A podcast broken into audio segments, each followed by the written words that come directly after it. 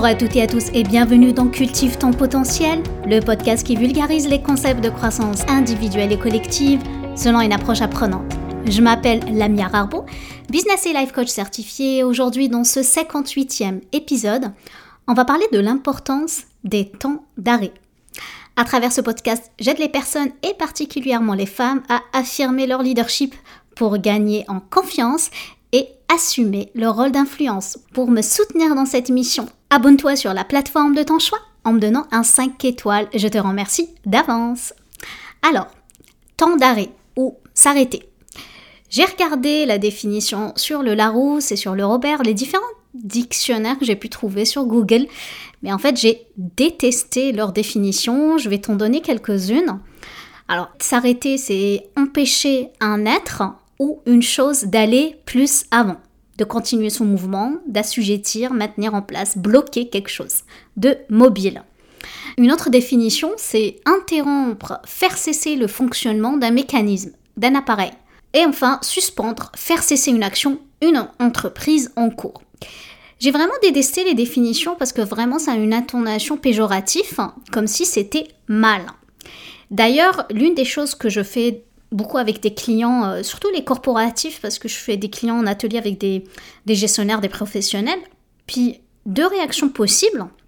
Donc soit les gens trouvent ça super intéressant et constructif parce qu'en fait on change les façons de faire, on pense autrement, on se forme. Pour certaines personnes, bah, ils trouvent ça quand même valorisant. Puis d'un autre côté, j'ai des personnes en fait qui trouvent ça comme une perte de temps. Donc s'arrêter et penser pour eux, c'est une perte de temps. Et c'est intéressant de se poser la question et de dire ben, est-ce que on peut s'arrêter mais pour faire quoi? Du moment où on se pose la question, à mon avis, c'est pas la bonne question à se poser. Et si on s'autorisait à voir autre chose et à voir plus l'importance finalement de s'ennuyer lorsqu'on s'arrête. Et ce qui est intéressant ici, c'est de voir l'importance de l'ennui. L'ennui permet à notre cerveau de se régénérer. Oui, se régénérer pour regagner toute sa productivité, toute cette performance et éviter finalement l'épuisement mental.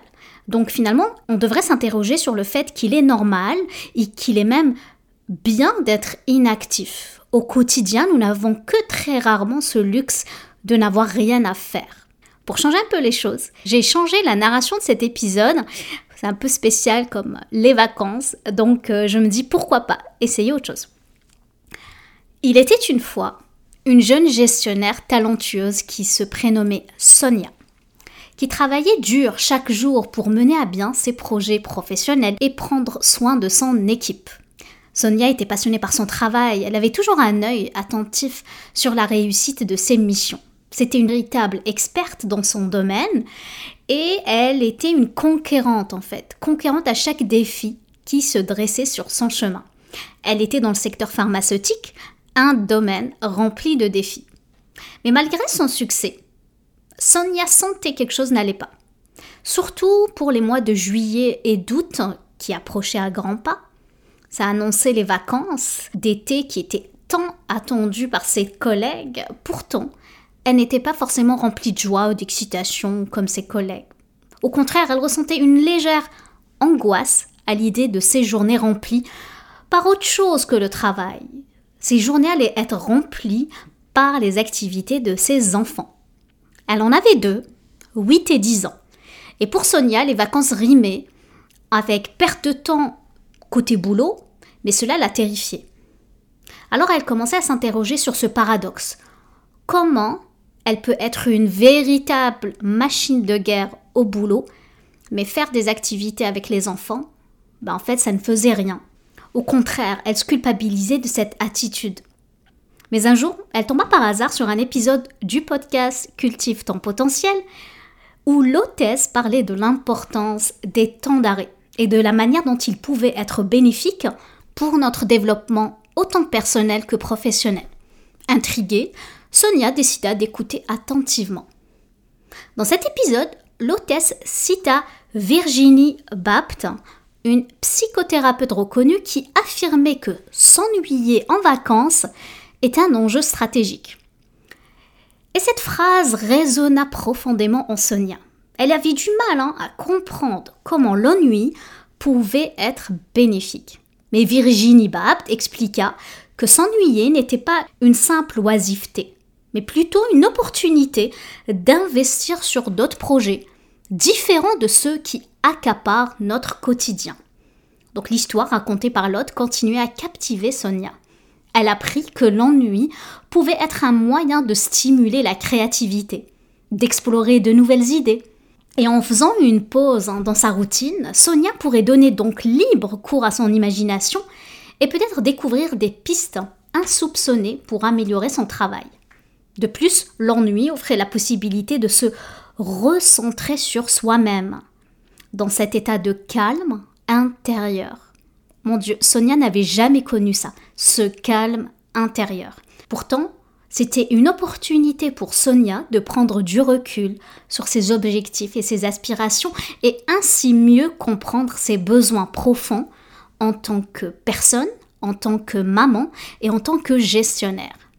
Elle a compris en fait qu'elle avait remplacé inconsciemment ses collègues par ses enfants. Waouh En fait, elle tenait tellement à les occuper, ses enfants, à presque à faire leurs 35 heures d'activité, en fait qu'elle ne leur a même pas appris à s'ennuyer à leur tour. Et du coup, ils redemandaient encore et encore des activités. Qu'est-ce qu'on fait demain matin, maman? Qu'est-ce qu'on fait demain soir, maman? Qu'est-ce qu'on fait de nos journées? Sonia comprit alors que s'ennuyer en vacances était un véritable investissement pour son développement personnel et professionnel.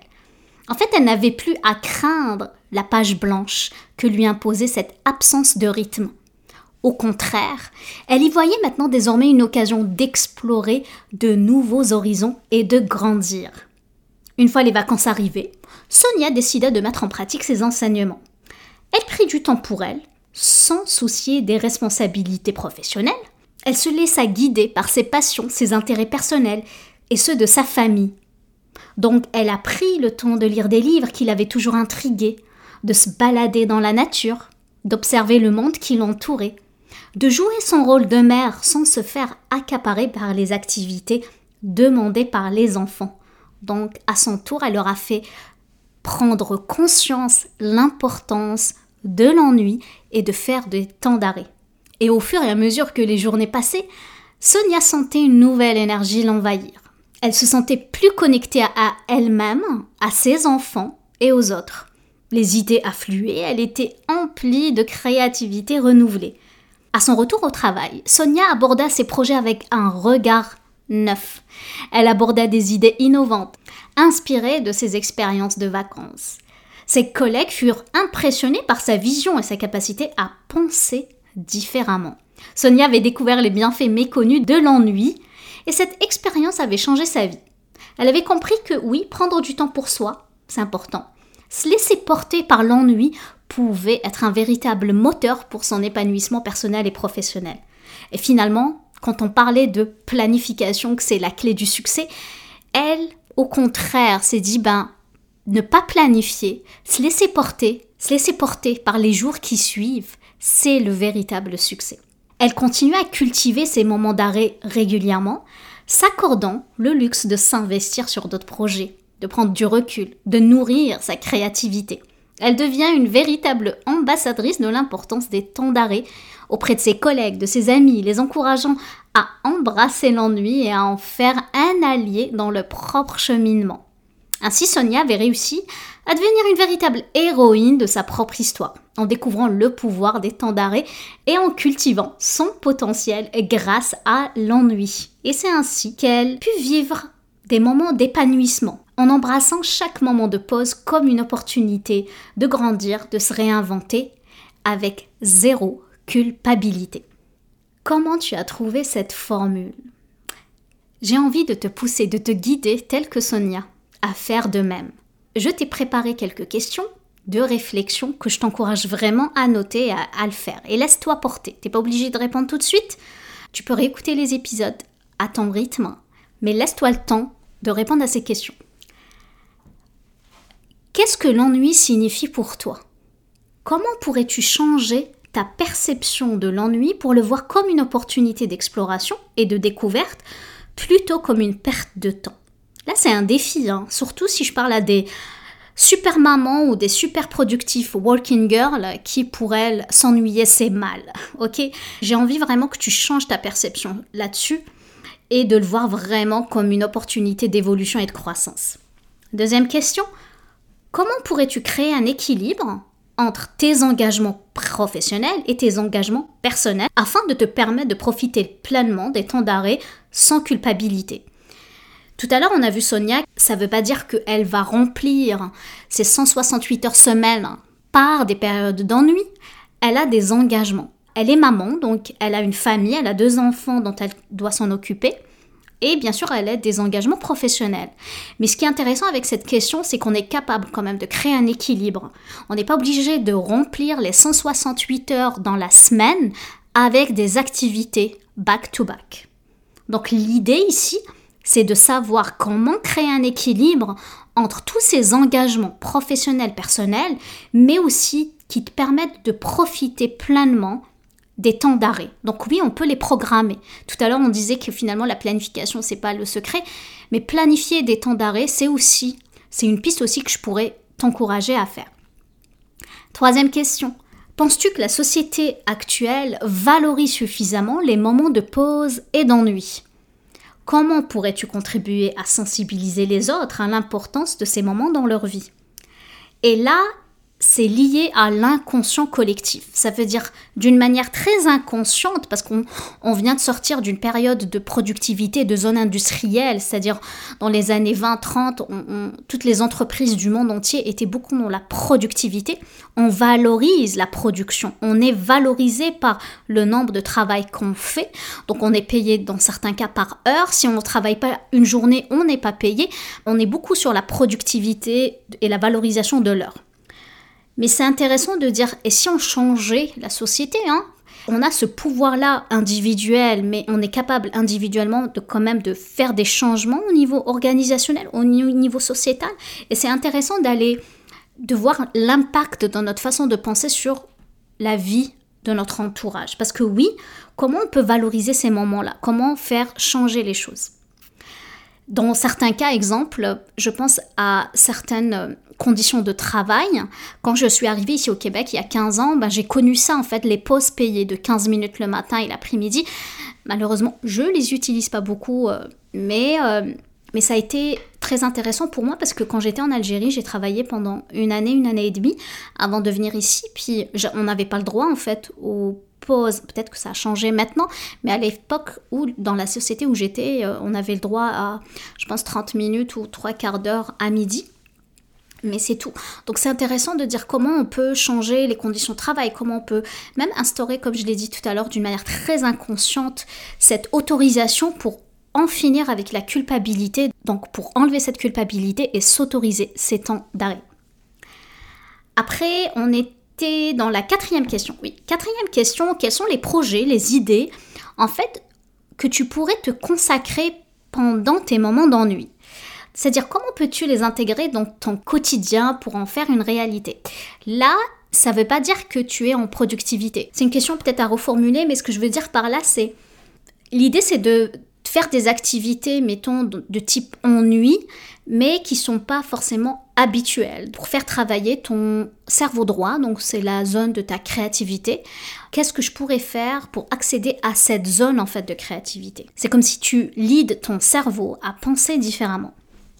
Après, as-tu déjà expérimenté des moments d'ennui qui ont été difficiles à supporter? Parce que bon, on enlève les lunettes roses, c'est pas évident, c'est pas facile, hein, parce que peut-être dans certains cas, tu as essayé de faire ça et tu, tu as trouvé ça difficile. Mais c'est intéressant de dire comment pourrais-tu adopter une approche différente la prochaine fois pour en faire une expérience enrichissante. D'accord? Donc ça ne veut pas dire qu'il faut abandonner. C'est pas parce que tu t'es ennuyé, tu t'es commencé à penser à une histoire qui été très douloureuse à vivre. C'est intéressant de dire qu'est-ce que je pourrais faire différemment Quelle approche je pourrais utiliser pour une prochaine fois, pour une expérience un peu plus enrichissante Et la dernière question, quels sont les défis que tu pourrais rencontrer? Donc finalement, c'est tes obstacles si tu cherches à intégrer davantage de temps d'arrêt dans ton emploi du temps. Donc là, c'est une question pratico-pratique. c'est quoi tes obstacles? Parce que si tu es aux études, tu travailles temps plein et que tu es maman de quatre enfants, effectivement, tu me diras, Lamia, c'est très difficile pour moi de prévoir ça.